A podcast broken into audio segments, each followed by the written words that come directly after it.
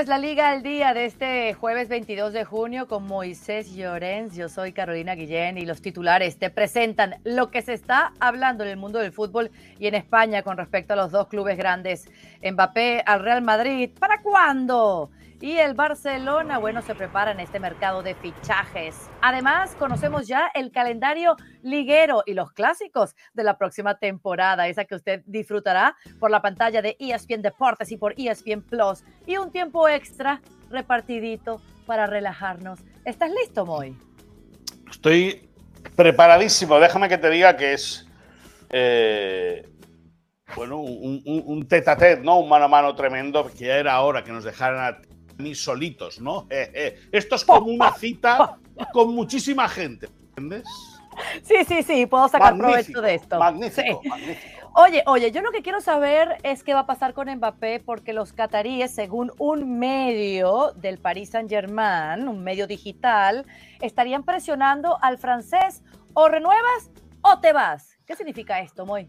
Bueno, y es un medio, una comunidad eh, de internet del Paris Saint-Germain bastante bien eh, eh, informada. ¿Qué quiere decir? Pues que le están poniendo toda la presión del mundo a Kylian Mbappé eh, para, que, para que prolongue su contrato con el club parisino, que recordemos que acaba al final de la próxima temporada, que tendría una opcional que él ya no quiere aplicarle, que por lo tanto podría entrar, podría ser la gran pieza codiciada del mercado. A mí hay una cosa que aquí, que como decimos aquí, me chirría y es que si se acaba confirmando que Luis Enrique es el entrenador, pretenda o quiera hacer un proyecto sin Messi y sin Kylian Mbappé. Eso es lo único que me chirría, porque recordemos que la relación de Luis Enrique con Neymar fue muy profesional. Eh, con Neymar, el Barça y Luis Enrique ganaron cinco títulos, solo perdieron la Supercopa de España ante el Atlético de Bilbao, pero hubo un enfrentamiento, hubo un rifirrafe ahí entre el segundo entrenador o uno de los ayudantes de Luis Enrique en el Barça, eh, Juan Carlos Unzué, y el jugador brasileño diciéndole que, tenía que ser más profesional. Es verdad que los parisinos tienen, tienen dinero para. Bueno, los parisinos no, los cataríes tienen dinero para comprar lo que quieran y más. Pero yo es lo único que me hace sospechar de cómo va a acabar la película. Pero bueno, parece ser que, que los cataríes aprietan y la noticia estaría ahí, ¿no? La posibilidad de vender a Mbappé si decide no renovar su contrato. En pocas palabras, el Paris Saint-Germain no quiere ponerle las cosas fáciles al Real Madrid, pero si se tiene que sentar a negociar, lo harán. En unas dos semanas o tres máximo, debería estar respondiendo Mbappé a esto de renovar hasta junio del 2025 o irse ya del Paris Saint-Germain. Pasamos al Barcelona, tu tema, eh, Moy, porque quiero saber todo lo que está sucediendo en este mercado de fichajes, ¿verdad? Eh, la primera meta, el primer objetivo, Gundogan. ¿Eso va o no va? Sí, sí, eso está, eso está, está liquidado a falta de confirmación por parte del Barça, también por parte del jugador, que lo primero que pretende es desligarse, bueno, desligarse, tiene que esperar el 30 de junio, tiene que esperar una semana para desligarse país, del Manchester City, no del país Saint Germain, del Manchester City.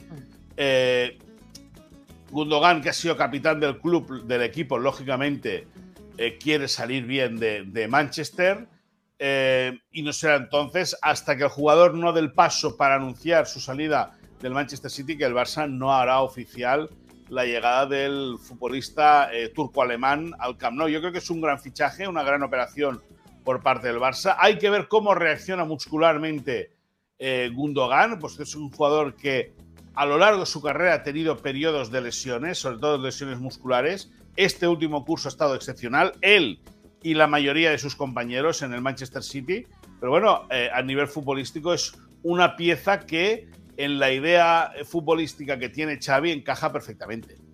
Claro, eh, dicen eh, y cuentan que en el amistoso entre Alemania y Polonia, Lewandowski le susurró al oído a Gundogan intentando convencerle. Ahora, eh, ¿qué más se está moviendo en el mercado de fichajes para el Barcelona? Pensando en esta temporada donde van a revalidar o van a intentar revalidar ese título liguero. Bueno, van a tener que defender ¿no? el, campeonato de liga conseguido la pasada temporada. Está la figura también de Íñigo Martínez, central zurdo del Atlético de Bilbao Está eh, Faye, que es un joven nigeriano firmado para el Barça B, aunque va a hacer dinámica de primer equipo. Y con estas tres incorporaciones que son importantes, puesto que el Barça cierra eh, em, momentáneamente el capítulo de, de, incorporaciones, al Barça le urge sacar futbolistas. El Barça tiene, si se, si se cerrase el mercado mañana, tendría 30 futbolistas en ficha. Y eso no puede ser, máxima 25.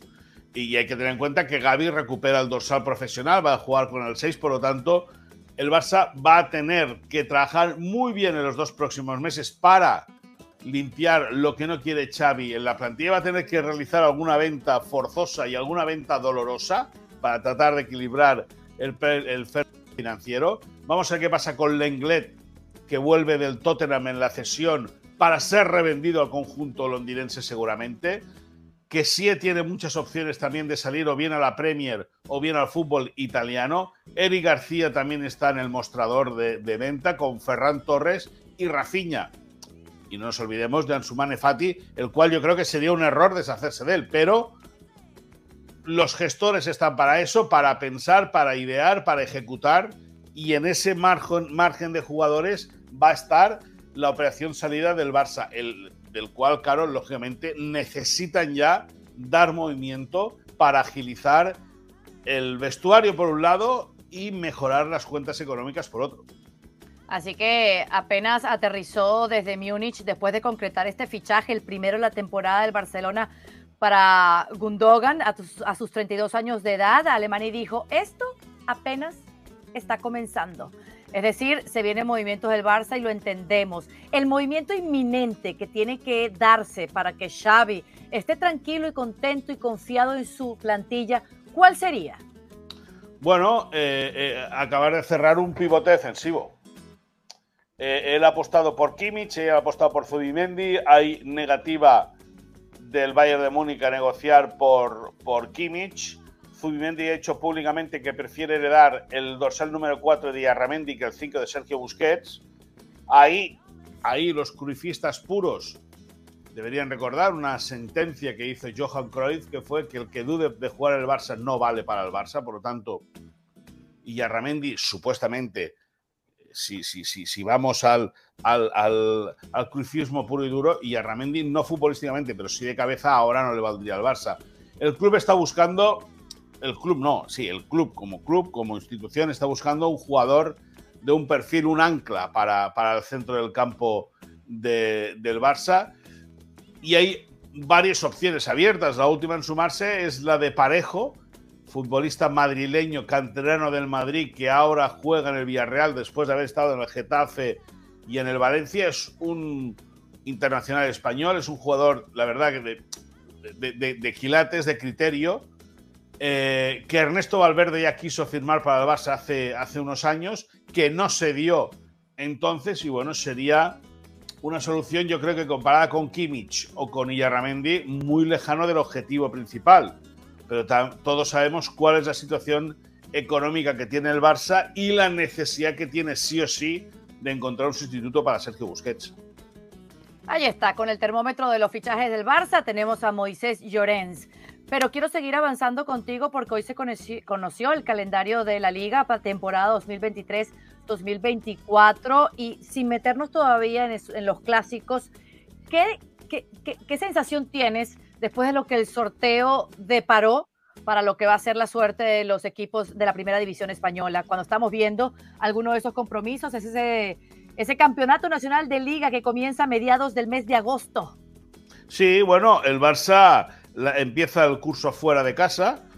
Eh, es algo que había pedido eh, el club porque está acabando de remodelar, digamos, todo lo que es el Estadio Olímpico, está acabando de perfilar las obras. Ya explicamos aquí en la Liga al Día, hace ya bastantes meses, que el Barça iba a, esperar a que acabe la temporada de conciertos en el Estadio Olímpico de Montjuic para replantar, para poner el, nuevo césped híbrido de, sintético con natural y que esté en perfectas condiciones para arrancar el campeonato. Primero se jugará, la primera prueba debería ser el trofeo Joan Gamper y bueno, y el Barça, pues que tiene un arranque de, liga aparentemente sencillo, pero con trampa. Tiene eh, una doble salida las jornadas 3 y 4 a Villarreal y a Pamplona, que son dos estadios que acostumbran a, poner las cosas difíciles eh, al Barça. Ha de viajar a Mallorca, a Granada, a San Sebastián y al, campo del Rayo Vallecano, además de eh, viajar a Valencia también. Y en casa, en la primera vuelta, recibe a Cádiz, Betis, Celta, Sevilla, Atlético de Bilbao, Real Madrid, Alavés, Atlético de Madrid y Girona. Por lo tanto, para acabar con el Almería, ¿no? La primera vuelta. Yo creo que evidentemente en la liga juegan todos contra todos y ahí está la regularidad, ¿no? Lo que te acaba dando el título o no. Xavi sabe que repetir el nivel defensivo de la plantilla va a ser difícil, el, que, ha ofrecido esta temporada. Pero bueno, en, la liga juegan todos contra todos. Luego habrá que meter también por medio el sorteo de Champions. Bueno, eh, va, a ser un calendario excitante. Yo agarro unos días de vacaciones, pero ya te digo, Caro, que estoy loco porque vuelva a la liga. Claro. Y por el lado del Real Madrid, el Club Blanco había pedido arrancar también de visitante la temporada y lo hará así las primeras tres jornadas, ¿no? De ese mes de agosto eh, eh, se estrenarán en San Mamés ante el Athletic y ya en septiembre, en la jornada 4, es que el Bernabéu se estrenará en la Liga ante el Getafe. Sí, sí, sí. Bueno, el Madrid había pedido eso, ¿no? Las tres primeras jornadas eh, lejos del Santiago Bernabéu. Hay que recordar que está teniendo problemas muy serios el Madrid con el césped, está ya trabajando en cómo se tiene que ocultar el, césped bajo tierra para en esa obra faraónica que se está llevando a cabo en el Santiago Bernabéu. Están teniendo problemas, eh, pues eso, con el pasto con el que tiene que, con el que se tiene que jugar en el Santiago Bernabéu. Recordemos que la pasada temporada tuvieron que cambiar hasta cinco veces por la condición del polvo que generan las obras que lógicamente dañaba directamente al césped del Santiago Bernabéu. Pero bueno, el Madrid juega tres partidos seguidos de arranque lejos de casa. El primero es una plaza complicada. Es verdad que el Madrid normalmente gana en Bilbao, pero es una, una plaza difícil. Eh, estrenarse en San Mamés ante la afición hambrienta del Atlético de Bilbao, un equipo aguerrido. Todos conocemos de sobra cómo son los Leones de San Mamés. Por lo tanto, al igual que el Barça lo tiene complicado en Getafe, el Madrid lo va a tener difícil en San Mamés.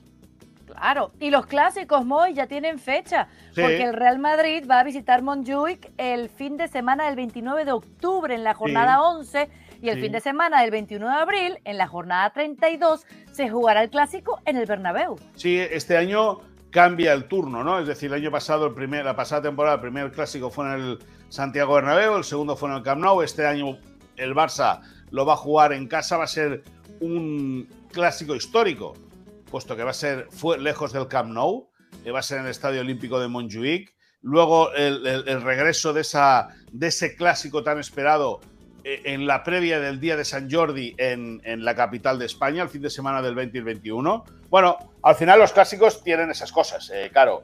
Eh, octubre, abril, noviembre, mayo. Siempre caen por esas fechas, por lo tanto, eh, eh, va a ser interesante, sobre todo el de vuelta en el Santiago Bernabéu, porque es la jornada 32. Y ahí la cosa ya podría estar encaramándose al final, lógicamente encaramados estarían hacia final de temporada, pero que los tres puntos del Santiago Bernabéu podrían ser necesarios para cualquiera de los dos equipos con el fin de poder ganar el campeonato de liga.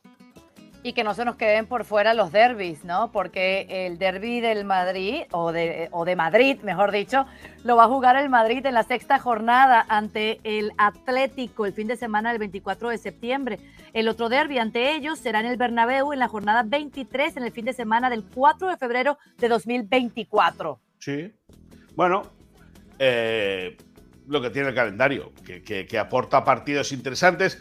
Ya te digo, habrá que estudiarlo porque estratégicamente eh, luego conforme se vayan colando, conforme se vayan metiendo los partidos de Champions, las competiciones europeas, eso hace que se complique más el calendario o que, o que eh, por el tema de los viajes, por el tema de las salidas.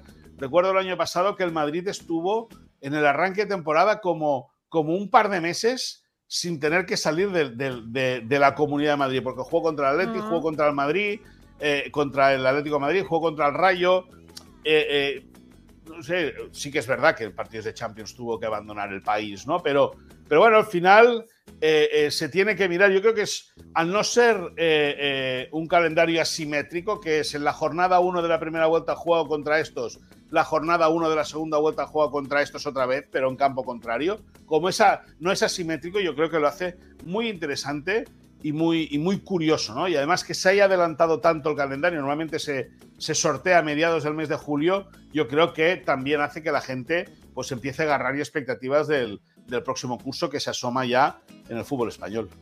Y ese próximo curso que tendrá un final de alta tensión con partidazos que ya se presentan así en la cartelera, ¿no? Un Sevilla-Barcelona, un Real Madrid-Betis y un Real Sociedad Atlético van a ponerle broche de oro a esta temporada. Otra que usted verá por la pantalla de ESPN Deportes en los Estados Unidos o porque puede bajar por streaming en ESPN Plus.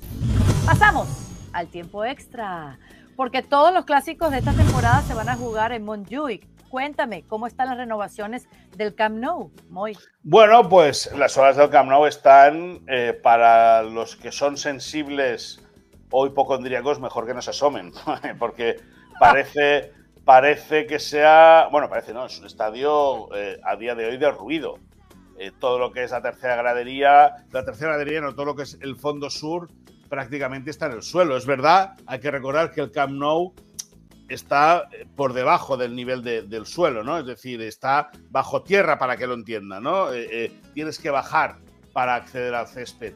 Y eso hace, bueno, pues que, lógicamente las obras avancen, que no haya césped, claro, que están las máquinas tomando, tomando posiciones en todo lo que es el perímetro de las, del recinto del Camp pero claro, lógicamente, si uno quiere hacer reformas en casa, al final va a tener ruido y polvo, y eso es lo que está sucediendo. Es el proceso, ¿no? demoler para volver a construir, y ahí está, ahí está, eh, así está a día de hoy el Camp Nou. Dicho esto, lógicamente con el paso de, de los meses la cosa irá cambiando. Recordemos que el Barça ha recibido el compromiso de la empresa turca que va a hacer la reforma para que en noviembre de 2024, es decir, en un año y pocos meses, el Barça pueda volver a jugar en el Camp Nou con una capacidad del 60% del estadio y que las obras no se acabarán hasta el 2025. Bueno, eh, yo creo que, estamos en, en, un momento triste, lógicamente, perdón, porque el Camp Nou está patas arriba, pero lógicamente es destruir para construir. Exactamente, y quien quiere un estadio nuevo no se va a quejar del ruido que está causando las obras allí en el Camp Nou. Otra de las cosas que te traigo es el descaro de Eden Hazard por las declaraciones del belga con respecto a lo que se viene para él. Dijo tras su salida del Real Madrid, bueno, esto, os aseguro que sigo siendo capaz de ser futbolista profesional. Mi cuerpo aguanta. He estado descansando durante dos o tres años. Todavía tengo energía. ¿En serio, Moy? ¿Qué dijo esto, Hazard? Sí, sí, sí, lo dijo en la concentración de la selección belga. Yo creo. Hay, hay que ver el contexto en el que lo dijo y cómo lo dijo y ante quién lo dijo, ¿no? Pero a mí me da la impresión de que Hazard, siendo el fichaje más claro de la historia del Madrid, aunque muchos no lo quieren recordar y muchos no lo quieren reconocer y muchos tratan de ocultarlo, es el fichaje más caro de la historia del Madrid. Yo creo que es una, eh, una declaración, ya te digo, eh, habría que ver el contexto, eh, pero si se saca del lugar, deja al jugador en muy, muy mal lugar. Muy, muy mal lugar. Pero tiene que tiene que demostrar realmente que quiere ser jugador de fútbol. Porque Hazard llegó al Real Madrid siendo una estrella mundial y ha salido del Bernabéu como un estrellado. Eh, un estrellado cual ha rescindido, le han, le han pedido que no cumpla el último año de contrato y él ha aceptado. Por lo tanto, imagínate la, la, inquietud y la ambición que tiene él o que ha tenido él para triunfar en el Santiago Bernabéu. Por eso, él ha estado descansando dos o tres años por su propia culpa. No es que él quería, quería algo más y, no le dieron la chance. No, es que obviamente él no se ganó esa oportunidad de durante dos o tres años justificar la inversión que el Madrid hizo en el jugador bueno, Pero claro, también es verdad que tuvo aquellos problemas de tobillo, que ya venía un poco tocado en ese sentido, que lo tuvieron que reoperar. han habido circunstancias o hubo circunstancias eh, que, le privaron ¿no? de, poder, de poder adaptarse bien. Ahora, si tú quieres, vas. Es decir, eh, un, poco jeta, un poco jeta lo es. Sí, Hasta en las mejores familias sucede esto de los fichajes que, que no justifican la inversión. Eh, Brasil, la selección brasileña de fútbol, en esto de, esperar a Ancelotti o no, estarán vistiendo de negro, eh, una especie de homenaje a Vinicius y también campaña para eh, luchar contra el racismo. ¿Qué te parece este apoyo al brasileño del Real Madrid? Bueno, a mí me parece bien si fuera todo en concordancia. El otro día, no sé si os ha llegado ahí, eh, a mí me parece una. Eh, lo de la camiseta negra me parece una campaña de marketing brutal. Empresa que viste a Brasil para vender camisetas. Punto número uno. O sea, juntando una cosa con la otra, ¿eh?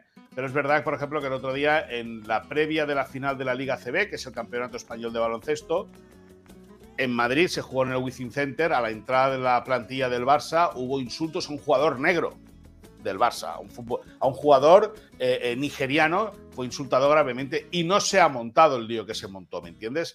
Eh, evidentemente que se tiene que luchar y está claro que se tiene que se tiene que erradicar, o sea, es, es un problema educacional, se tiene que trabajar muy de la base el respeto y el cariño por todas las personas, sean de la condición que sean, faltaría mucho más. Yo sé que es un tema muy, muy, muy, muy delicado de tocar y está claro que el que no sepa tolerar a todo el mundo, pues tiene un, un gravísimo problema. Y ya te digo, en ese sentido, muy bien, muy bien visto por parte de, eh, del Madrid, de Vinicius, el denunciar lo que ellos consideraban eh, un trato racista eh, que ha sufrido el jugador en el fútbol español en los últimos, en los últimos tiempos. Muy bien visto por parte de la empresa que vista la selección brasileña para potenciar o, para denunciar a través del color negro de la camiseta y para vender camisetas de color negro con el escudo de la selección brasileña, porque es algo único. Y por lo tanto, eh, lo que se tiene que ya es ir cerrando el capítulo y viendo a ver cómo después del verano se va reenganchando la gente al fútbol y sobre todo a este problema no es, la, no, no, es común ver a, Brasil jugar sin la verde y amarilla y verlos desde el partido contra Guinea. Eh, usando esa casaca negra también contra Senegal y seguir a esta campaña de Brasil. Eh, veámoslo por el lado positivo, pues que se están uniendo en esta campaña, como Vinicius también aceptó ser parte de un grupo de trabajo dentro de FIFA para luchar contra este horrible mal que es el racismo en el fútbol. Moy, nos vamos. Venga. Nos vamos de vacaciones, Carolina. ¡Ay! ¡Qué envidia ah, tengo! Pero la Liga el Día sigue, aunque Moy esté de vacaciones, seguimos con nuestros insiders una vez por semana hasta que arranque la nueva temporada liguera del fútbol español. Aquí estamos. Muchísimas gracias. Hasta pronto. Disfruta, Moy. Chao, chao. Gracias.